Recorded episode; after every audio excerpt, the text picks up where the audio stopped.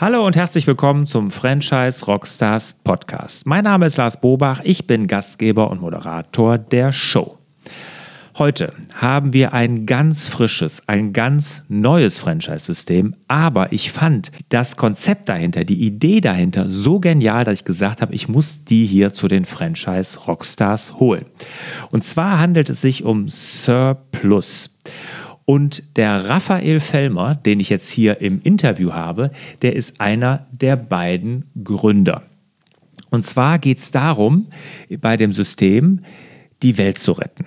Und zwar dadurch, dass der Verschwendung von Lebensmitteln entgegengewirkt wird und sogenannte Rettermärkte deutschlandweit aufgebaut werden. Und sie haben das Ganze über Crowdfunding jetzt finanziert, wollen das Ganze als Franchise-System deutschlandweit aufbauen.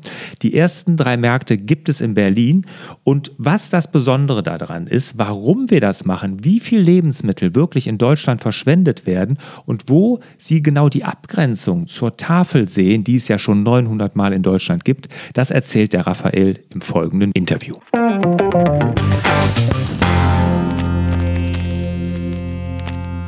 Raphael, Surplus, junges Franchise-System, aber schon sehr erfolgreich. Lass uns doch mal an den aktuellen Zahlen von Surplus teilhaben. Also wie viele Franchise-Nehmer habt ihr? Wie viele Kunden? Wie viel Umsatz macht ihr?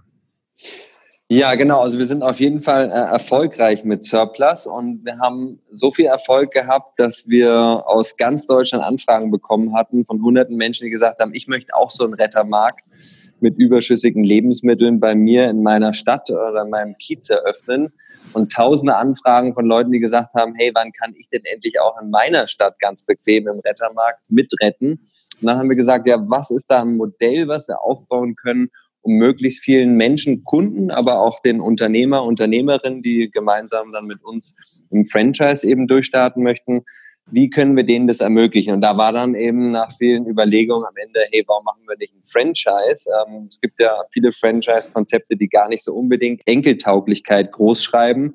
Und warum sollen wir da nicht auf ein bewährtes Konzept, was ja rund um den Globus schon läuft, nutzen für eine nachhaltige Sache ähm, wie Surplus? Und wir haben jetzt schon über drei Millionen Euro Umsatz gemacht in den, ja, ein bisschen mehr als zweieinhalb Jahre oder fast zweieinhalb Jahre, die wir am Start sind und haben über 120.000 Kunden gehabt und sind eben auf einem starken Expansionskurs, haben jetzt selber drei Rettermärkte in Berlin aktuell am Laufen, werden dieses Jahr noch einen weiteren eröffnen und haben eben analog auch noch einen Online-Shop, wo wir verpackte Lebensmittel nach ganz Deutschland schicken. Mhm. Also im Franchising seid ihr noch sehr jung und sehr, ich sag mal, ganz frisch dabei. Ähm, Rettermarkt, jetzt erklär doch mal ganz kurz den Zuhörern, die Surplus noch nicht kennen, was ihr genau macht.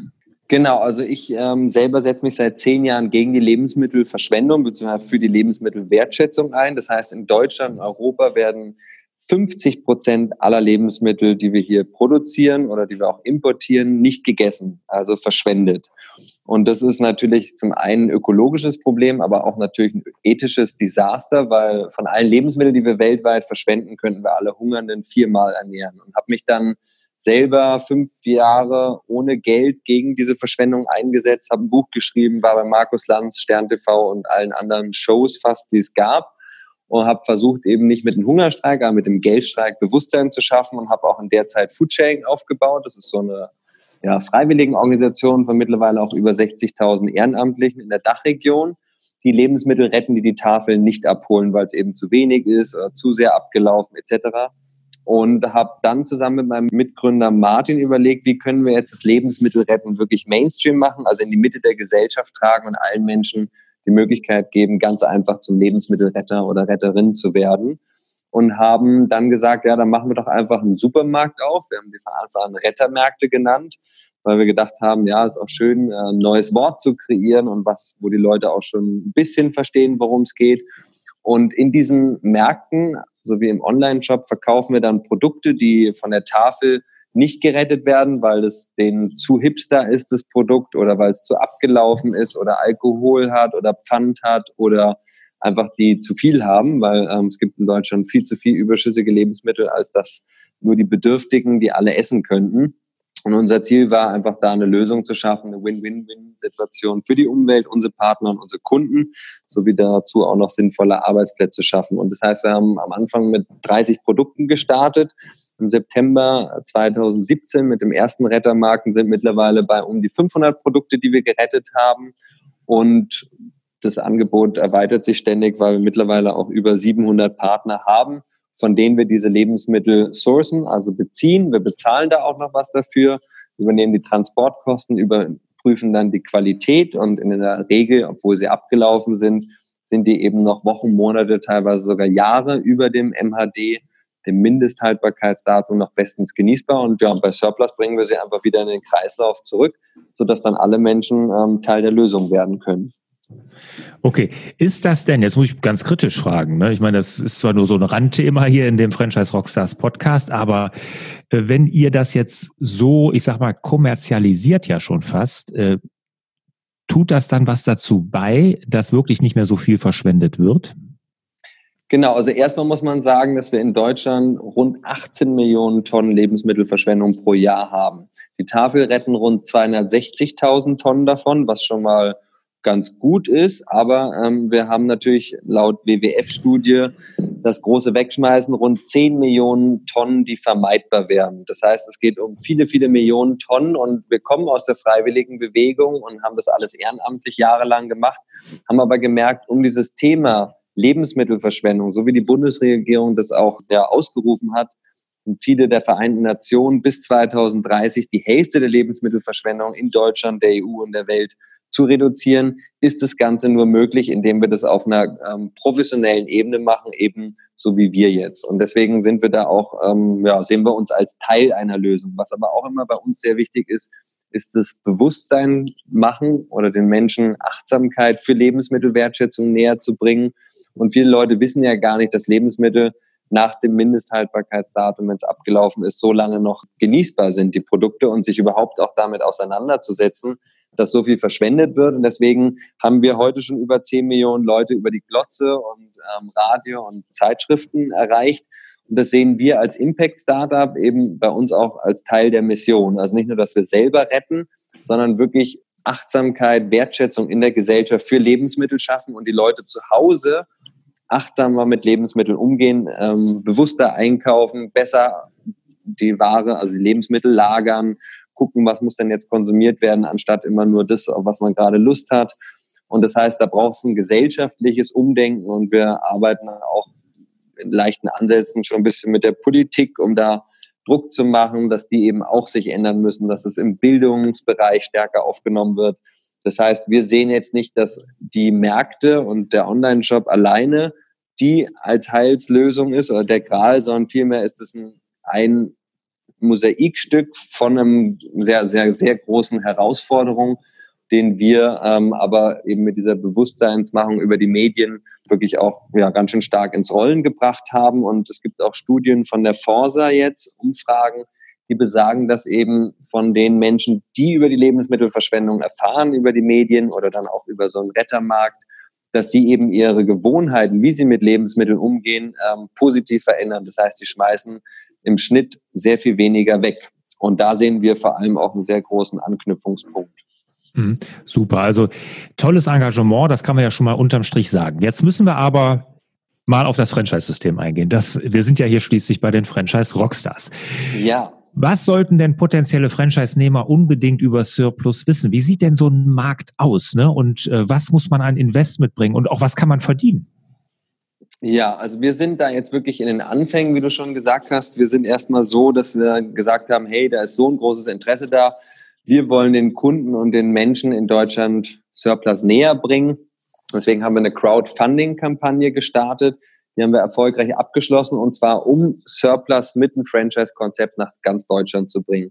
Das heißt, aktuell ähm, sind wir gerade auf der Suche nach dem geeigneten Franchise-Master oder dem Head of Franchise, der dann in Surplus das gesamte Konzept aufstellt, aufbaut ähm, und sich dann auch darum kümmert, die geeigneten Leute zu finden. Was sind das für Menschen? Natürlich sollten das Leute sein, die zum einen ein bisschen Ahnung haben von ähm, BWL und man ist ja da auch ein bisschen mit den Zahlen verwurzelt dann oder ver verbunden Das heißt, da sollte man auf jeden Fall eine Affinität zu haben. Im besten Fall natürlich schon Erfahrung, was Lebensmitteleinzelhandel anbelangt. Das ist aber nicht unbedingt zwingend.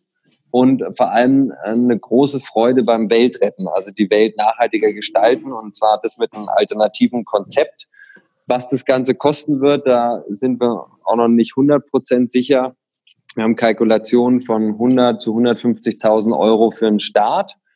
Ähm, und dann natürlich eine gewisse Gebühr, ähm, die auch an uns geht. Also das ist Startkapital ist natürlich vor allem für den Aufbau vom Rettermarkt, wo das ganze CI von uns kommt, ähm, das Marketing, aber die Produkte müssen natürlich auch eingekauft werden, die Regale, die Miete, die Kaution und alles, was da dazugehört.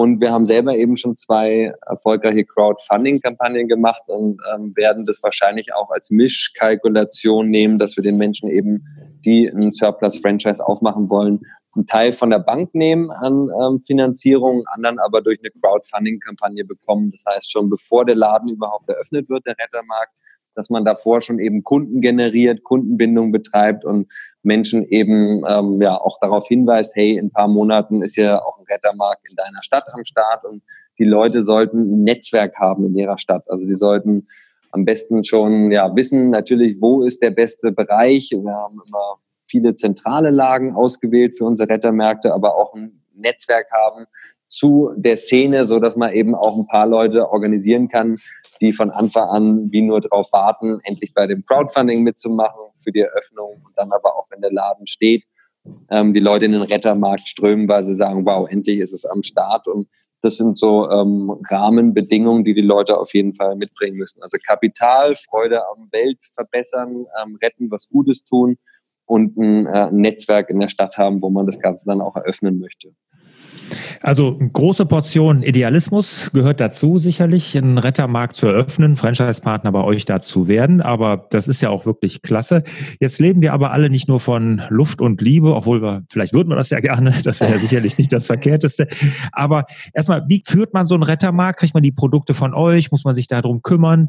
Wie kann ich mir sowas vorstellen? Und wie sieht das finanzielle Modell dahinter aus? Also kann mhm. ich damit Geld verdienen, dass ich da zumindest meinen Lebensunterhalt mit bestreite? Oder ist das nur vom reinen Idealismus geprägt?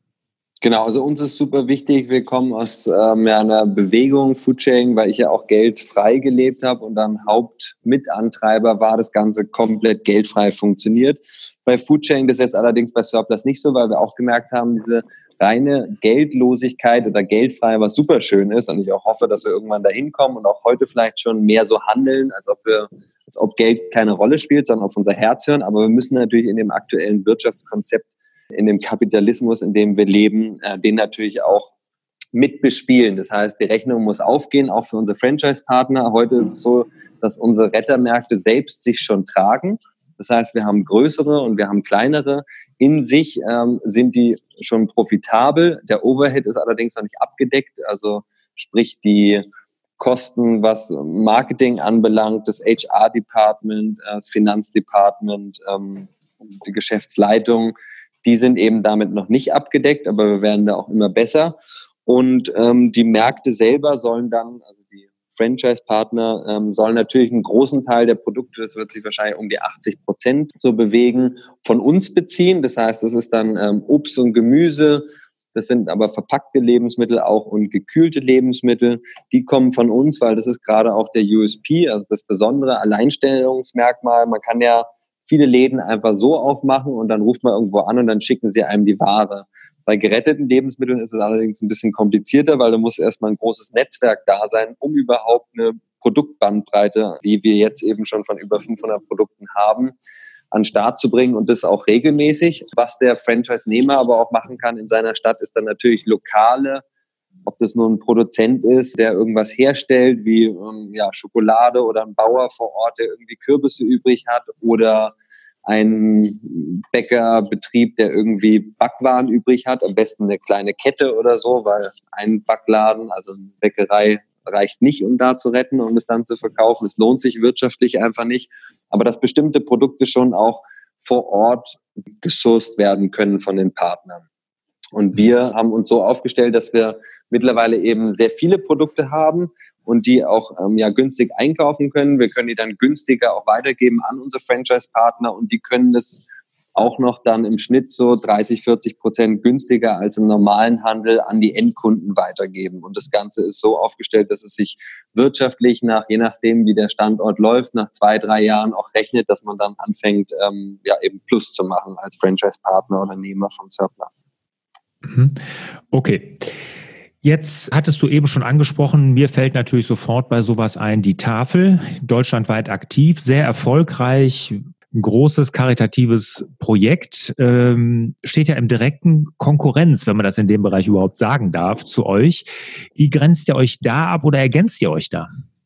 Genau, also wir sehen uns da als Ergänzung, das war uns, aber auch unseren Partnern, wie zum Beispiel Metro, ähm, die seit Tag eins, seitdem wir eröffnet hatten, dabei waren. Und wir retten nur das, was Tafel, also es gibt ja über 900 Tafeln in Deutschland, was die nicht retten. Das heißt, die Metro hat hier in Berlin verschiedene Standorte und wir holen immer das ab, was die Tafel am Morgen nicht mitgenommen hat.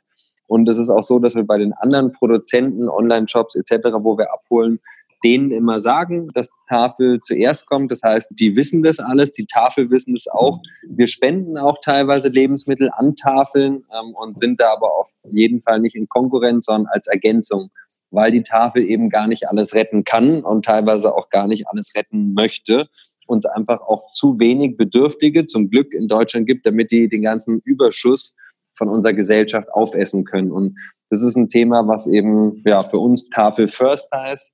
Und das ist ähm, ja ein Fundament von unserer Arbeit. Und das gilt natürlich dann auch für unsere Franchise-Partner.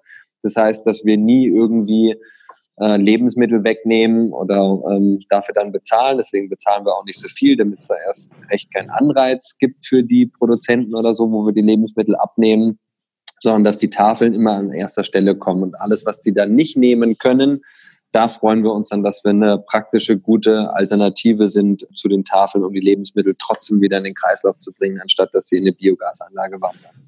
Es ist ja auch so, wenn ich das richtig verstanden habe, es ist ja auch nicht an Bedürftige gerichtet, euer Angebot, ne?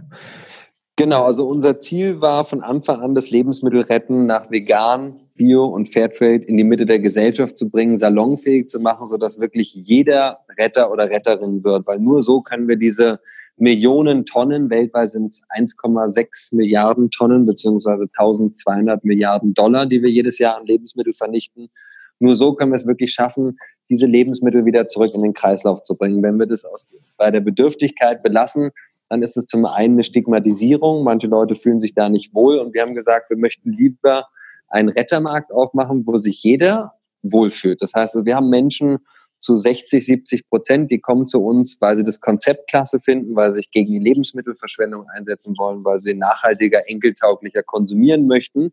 Und trotzdem ähm, haben wir 60 Prozent der Kunden, die kommen zu uns, weil sie da Geld sparen können. Dann gibt es Leute, die müssen Geld sparen, Hartz IV, Rentner, ähm, Studierende etc. Und dann gibt es andere Leute, die könnten sich auch leisten, alles neu zu kaufen, sagen aber ganz bewusst, ich kaufe gerne was ein, was nachhaltiger ist und wo ich sogar auch noch Geld dabei spare. Mhm. Okay, jetzt seid ihr auf Expansionskurs. Erste Franchise-Nehmer sollen jetzt demnächst kommen. Die, die drei Märkte in Berlin betreibt ihr alle selber. Genau, in Berlin betreiben wir alle selber. Wir werden hier noch weitere in Berlin eröffnen.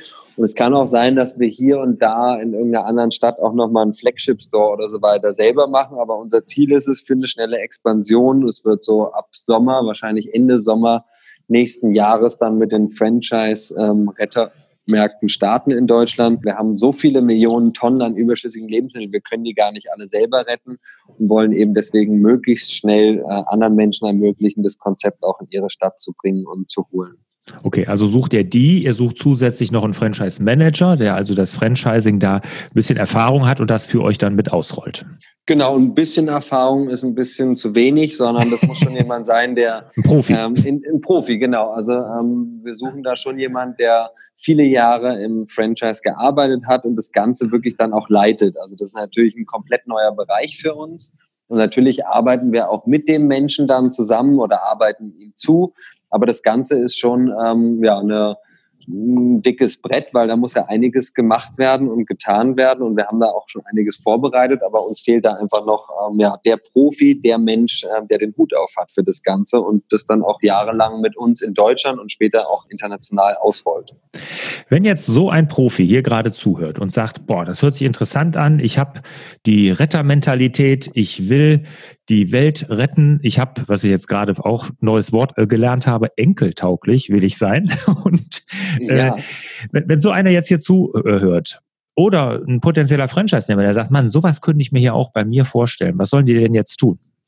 Genau, also zwei Möglichkeiten. Erstmal, beide sollten auf unsere Webseite gehen, sich zum einen natürlich näher noch mit dem Konzept auseinandersetzen. Es gibt auch viele Filme bei, bei YouTube und Artikel und so weiter. Und dann gibt's aber als Reiter Jobs ähm, und da kommt man auf eine Seite und da steht dann auch der Franchise Manager ausgeschrieben. Da kann man sich einfach bewerben.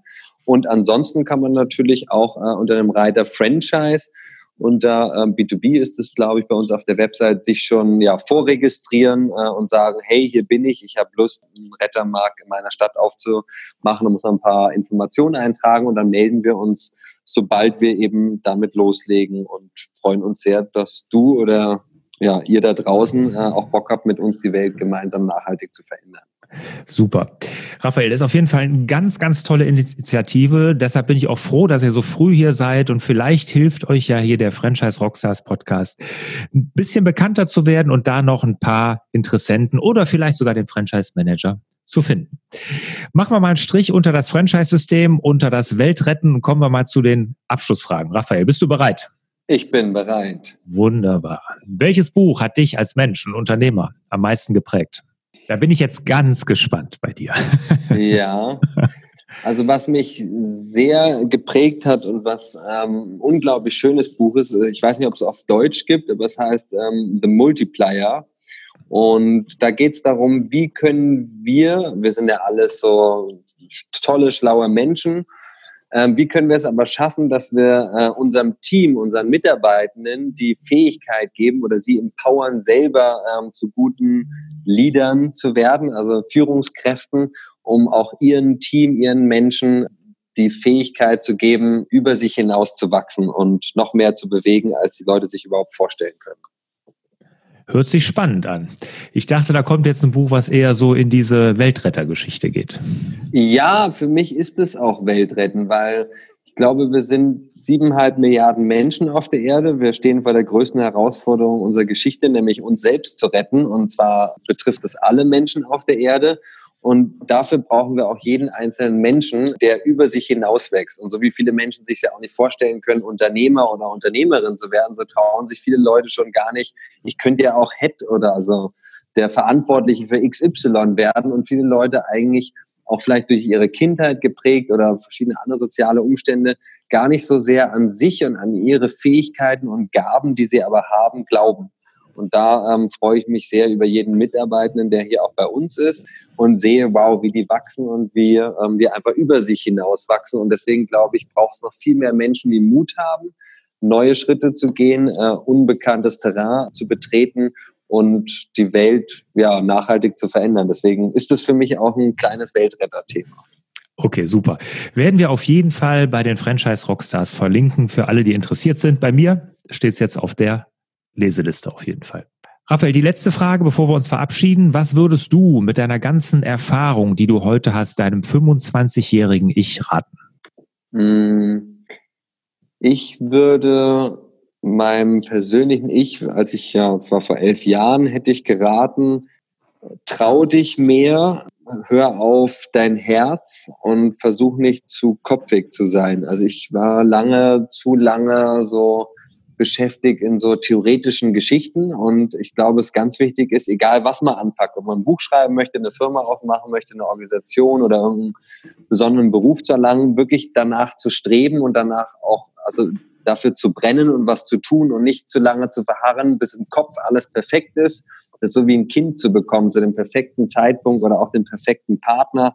Das heißt, einfach ein bisschen mehr Mut zu haben zur Lücke und zu sagen, so Pareto-Prinzip. Also auch wenn es noch nicht ganz perfekt ist, fang erstmal an, starte und dann wird es schon gut gehen. Also Vertrauen in sich und das Schicksal in, ähm, ja, in seinen Lebensweg zu haben.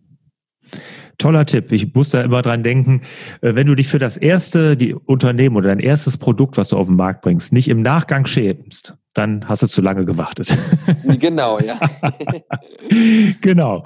Raphael, vielen Dank. Also eine ganz, ganz tolle Initiative. Ich drücke euch ganz fest die Daumen. Ich bin auf jeden Fall mit dem Herz bei euch, dass ihr da erfolgreich seid. Das würde mich wirklich riesig freuen ganz, ganz herzlichen Dank ähm, ja, für die Möglichkeit und dir und ja allen da draußen weiterhin ganz viel Erfolg beim enkeltauglichen Weltgestalten. genau. Und ich wünsche dir, Raphael und euch da draußen natürlich wieder mehr Zeit für die wirklich wichtigen Dinge im Leben. Ciao. Alles Liebe. Ciao.